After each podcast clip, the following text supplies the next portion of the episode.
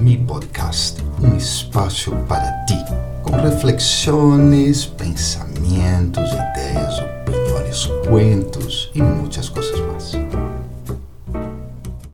Olá, que tal? Espero que estés muito, muito, muito bem. E, bueno, espero que estés disfrutando dessa nova plataforma na qual estou. Já, pois, coloca comentários aí para que eu conozco um pouco como te sientes. Bueno, mira, há muitos e muitos anos, em uma cidade de Equador, uma amiga minha dava uma charla. Eu tive a oportunidade de traduzir-lhe e um dos pontos que me quedou foi a realização de las emoções. Ela las comparava com o mar, onde las emoções seriam las olas, que a vezes são tranquilas e placenteiras e outras vezes destructoras. E os sentimentos, mais bem, eram no fundo do mar, sempre em tranquilidade constante, nutriendo. Uns meses atrás, cheguei à conclusão de que há emoções construtivas, como as que surgem com o perdão ou a reconciliação, e outras destrutivas que vêm, por exemplo, do ódio ou da pérdida.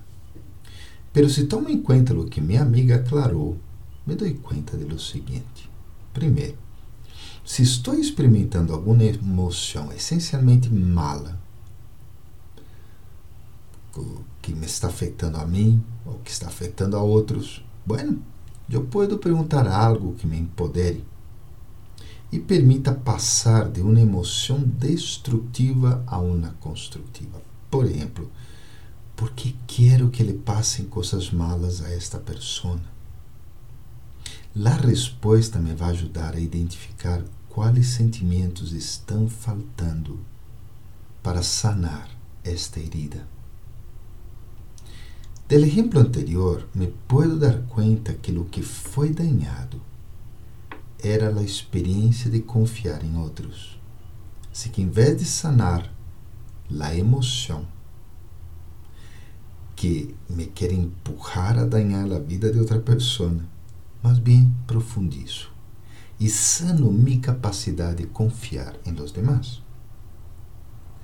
Se estás passando ou conheces alguém que esteja passando por uma experiência de emoções destrutivas, mira, a reflexão positiva facilita descobrir o sentimento que há que sanar e assim cambiamos a uma emoção construtiva.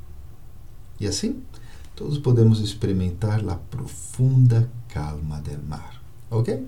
Espero que te guste, espero que te sirva muito em tu processo de sanação personal. Bye bye, nos vemos ou nos encontraremos na próxima semana. Tchau.